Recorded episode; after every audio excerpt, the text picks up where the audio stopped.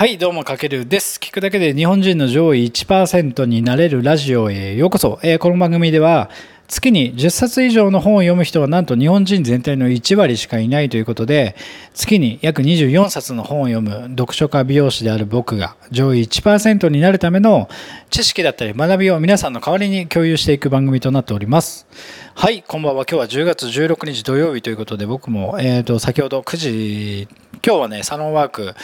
朝10時から9時で土曜日は営業しててさっき終わって今ちょっと一息ついてまたラジオ放送してるんですけれどもはい今日テーマはですねえーとありふれた商品を差別化する5つの成功戦略ということで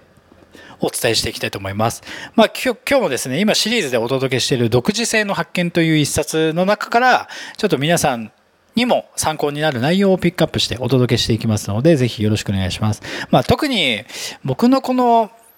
なんだろう、聞くだけで日本人の上位1%になれるラジオは、どんな方が聞いてもらいたいかというと、やっぱ個人でビジネスをしている人、まあ、会社で働いてるんだけど、なんか自分でビジネスしたいなっていう人とか、あとはフリーランスの人とか、まあ、なんかクリエイター、なんかクリエイトする人だったり、あとは少人数制のスタートアップで働いてて、自分が今そのトップにいたりとか、あとはいろんな職場のリーダーとかマネージャーやられてる方たちのヒントになる番組となってますので、まあ、そんな方たちに今日もヒントとなる、まあ、今回はありふれた商品を差別化する5つの成功戦略ということで、まあ、なんだろうな、僕もそうですけども、僕も、えっと、普段提供している価値っていうのは、美容としてお客様に、うんと、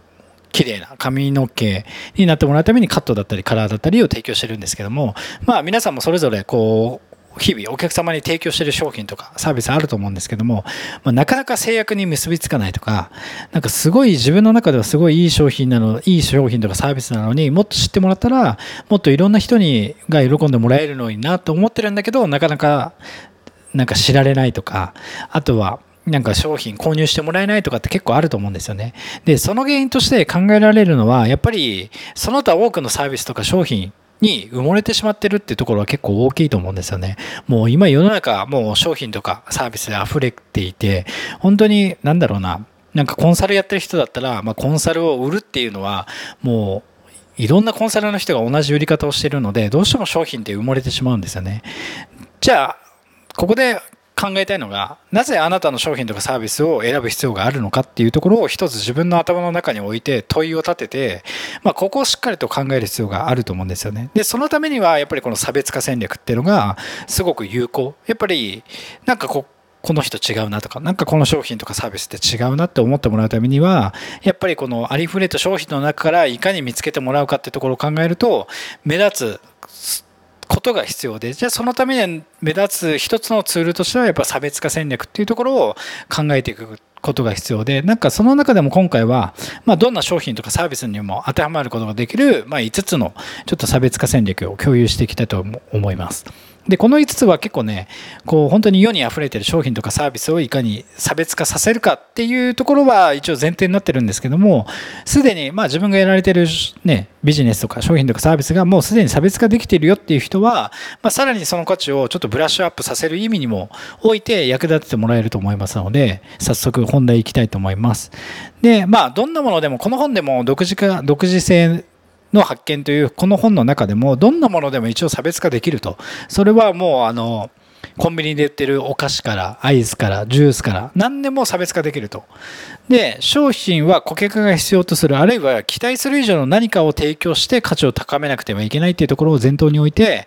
えー、とこの差別化戦略をしていきましょうということなんですけどもまあ5つじゃあいきましょうか、えー、と1つ目、えー、と識別化。2つ目人間化。3つ目新しいカテゴリーを作る。4つ目名前を変える。5つ目カテゴリーを変える、まあ、この5つなんですけどもそれぞれ解説していくとまず1つ目識別化まあ、識別化って何かっていうと、まあ、パッと見で、えー、と違う違うもんだって分かるようなこの識別する必要があると例えばうんとスーパーとか行ったり、まあ、コンビニでもあるのかな普通のバナナ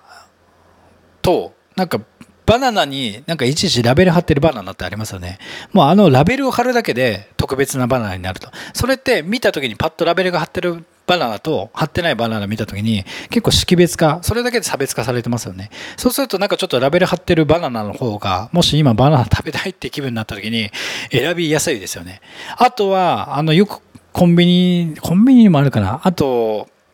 スーパーにもあるんですけど一つ一つ透明なパッケージに入れる。それだけでもなんかこうすごい特別な商品に見えますよね。例えばコンビニとかで、なんかキュウリの一本漬けそのまま食べれるやつってなんかこう、一本一本なんかパッケージに入ってたりしますよね、透明な。あとスーパー行くと、なんかや、それこそなんかいろんな野菜とか、えっ、ー、と、果物とか、一つ一つ別にその、一つ一つパッケージに入れる必要ないのに一つ一つ入ってたりする商品ってなんかちょっとこう特別感感じますよねなんかあんな感じでパッと見でなんかこうちょっとこれ違うなみたいなのが分かるっていうのがこの識別化がすごく大事。なんか目に見えて特別感を演出するっていうところ。でこれって商品とかまあこれって固形のもの。あの物体的なものというかそういう商品とかサービスだったらえー、と簡単なんですけど例えばなんかデジタルでなんかね売ってる商品とかサービスだとちょっと難しいと思うんですけどもでもその中でも多分なんか役立てるこの識別化まあこのパッと見の感じで差別化していくっていうところを一つヒントにしてもらえるといいかもしれないです。で、二つ目、人間化。これも面白くて、例えばこう、グリーンジャイアントって皆さん知ってますかね？キャラクターありますよね。あれはいろいろな形で野菜をキャラクターにして差別化した。でこの人間化っていうのは、要はキャラクター化してしまうっていうこと。そのアイテム自体を。例えば自分の商品とかサービスをキャラクター化できないかっていうところも考えるとちょっとこう一つ新しいアイデアとしてヒントになるんじゃないかなと思ってて。例えばなんかジムのパーソナルトレーナーさんが個別になんかこう1対1でトレーニングのビジネスをしたいと思った時に今本当にパーソナルトレーニングっていっぱいあるじゃないですか。じゃあその中で何か差別化するとしたらなんか筋肉のキャラとかを作るみたいな。なんか人間化するんですよ要は。だからキャラクターがいるとなんかこう愛着が湧くというかなんかそんな感じ。で例えば僕美容師なのでまあ美容師として差別化するとしたらなんかハサミのキャラとか、まあ、これ今パッと思いついた限りあれなんですけどもやっぱりキャラクター化するって結構でかいんですよね。まあそのミッキーマウスとかもそうですしいろんなゲームにもキャラクターがいるし、うーんと、グリーンジャイアント、あとなんだろうな、なんかいろいろ、あれ、何でしたっけ？コーンフレークとかもキャラクターいましたよね。トラ、トラノとか。ああいう風に、キャラクターを作ることによって、同じコーンフレークでもキャラクターがいることによってすごくなんか親近感を持つというか差別化になるんでこの人間化っていうのも一つポイントで3つ目、えっと、新しいカテゴリーを作るということで例えばメロンがあった時にメロンってどれも一緒なんですけども例えば新しいカテゴリーをメロンで作るとなった時にただのメロンじゃなくてなんかすごく大きなメロンとしてなんか名前を変えてなんかメロンなんだけど違うジャンルを作るみたいな感じ。なんかビッグメロンとか。もう普通の皆さんを想像つくメロンとまた逆にちっちゃいメロンとか、なんかマスクメロンとか、マスクメロンはもうそれこそマスクメロンとしてカテゴリーがあるんですけども、プチメロンとか、なんかメロンはメロンなんだけど、ちょっとカテゴリーをずらすっていうところも一つポイント。例えば美容師で言うと、まあ、僕美容師の美容師の例えばっかであれですけども、美容師としてもうどこでもカットは普通なんですけども、例えば髪質改善カットとか、なんかちょっとこう、カットはカットなんだけど、新しいカテゴリーを作るとか、これはなんかすごく一つなんだろう軸をずらすことによってそこに全然競合がいなかったりするのでこれは一つ差別化戦略として3つ目の新しいカテゴリー作りとしてはいいかもしれないです。で4つ目、えーと、名前を変える、まあ、これもね代表的なところで言うと,、えーと、皆さんチャイニーズグーズベリーって知ってますか？チャイニーズグーズベリーこれあのキウイなんですよ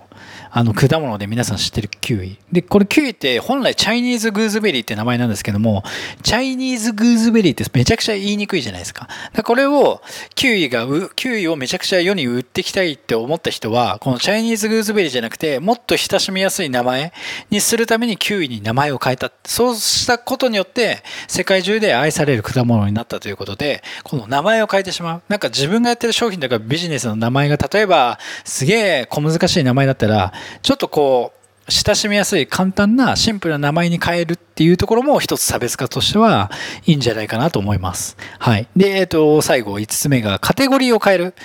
うんとこれもね、これは僕、キングコング西野さんのオンラインサロンとかにも入ってるんですけども、その時に西野さんが言ってる、あの、が、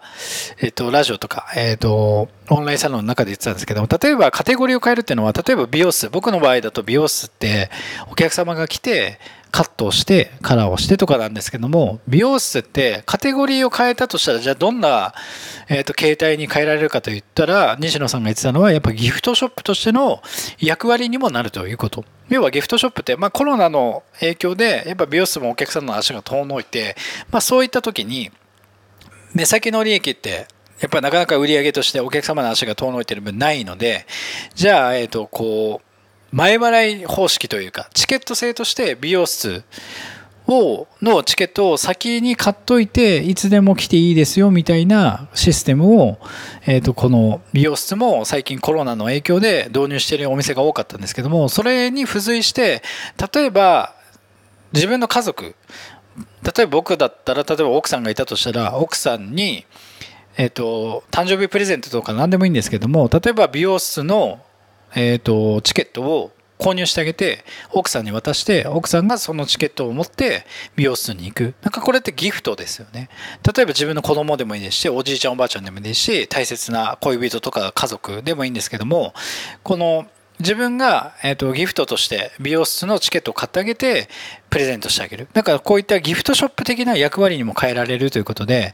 こうなんだろう。この最後の5番のカテゴリーを変えるっていうのは、美容室だったら、ただ髪を切る場所じゃなくて、カテゴリーを変えた時にギフトショップとしての役割も機能するなって考えた時に、結構こう商品とかサービスの打ち出し方とか、幅がめちゃくちゃ広がりますよね。そこだけで差別化できるというか、だからこのカテゴリーを変えるっていうのは、あなたの今、えっ、と、提供している価値とか商品とかサービスは、なんか他のこう、なんだろうな、体系とか、ちょっと視点をずらして、なんか違うなんだろ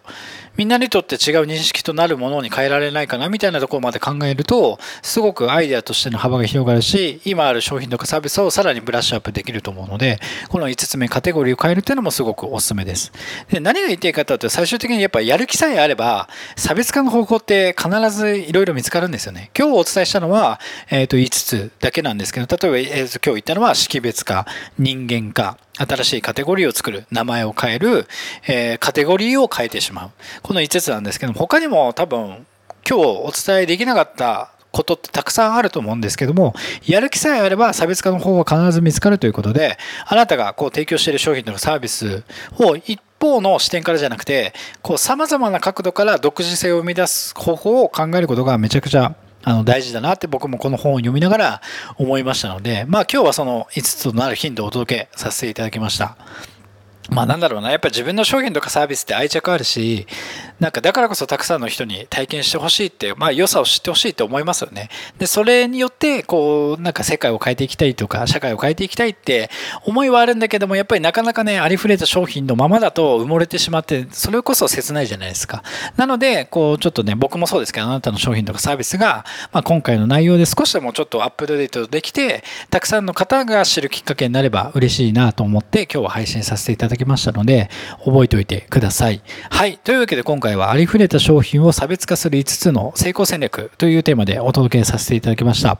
何か役立つ内容と感じてもらいましたら、ぜひフォロー、コメント、いいね、リアクションいただけると大変励みになりますので、ぜひよろしくお願いします。今ね、土曜日、今日今10時半ということで、さっき雨降ってたんですけど、都内はちょっと止んでね、明日また雨なのかな、晴れるといいですね。まあ、せっかくの土日なので皆さんゆっくりお休みください。はい、というわけで今回は以上になります。かけるでした。ではでは。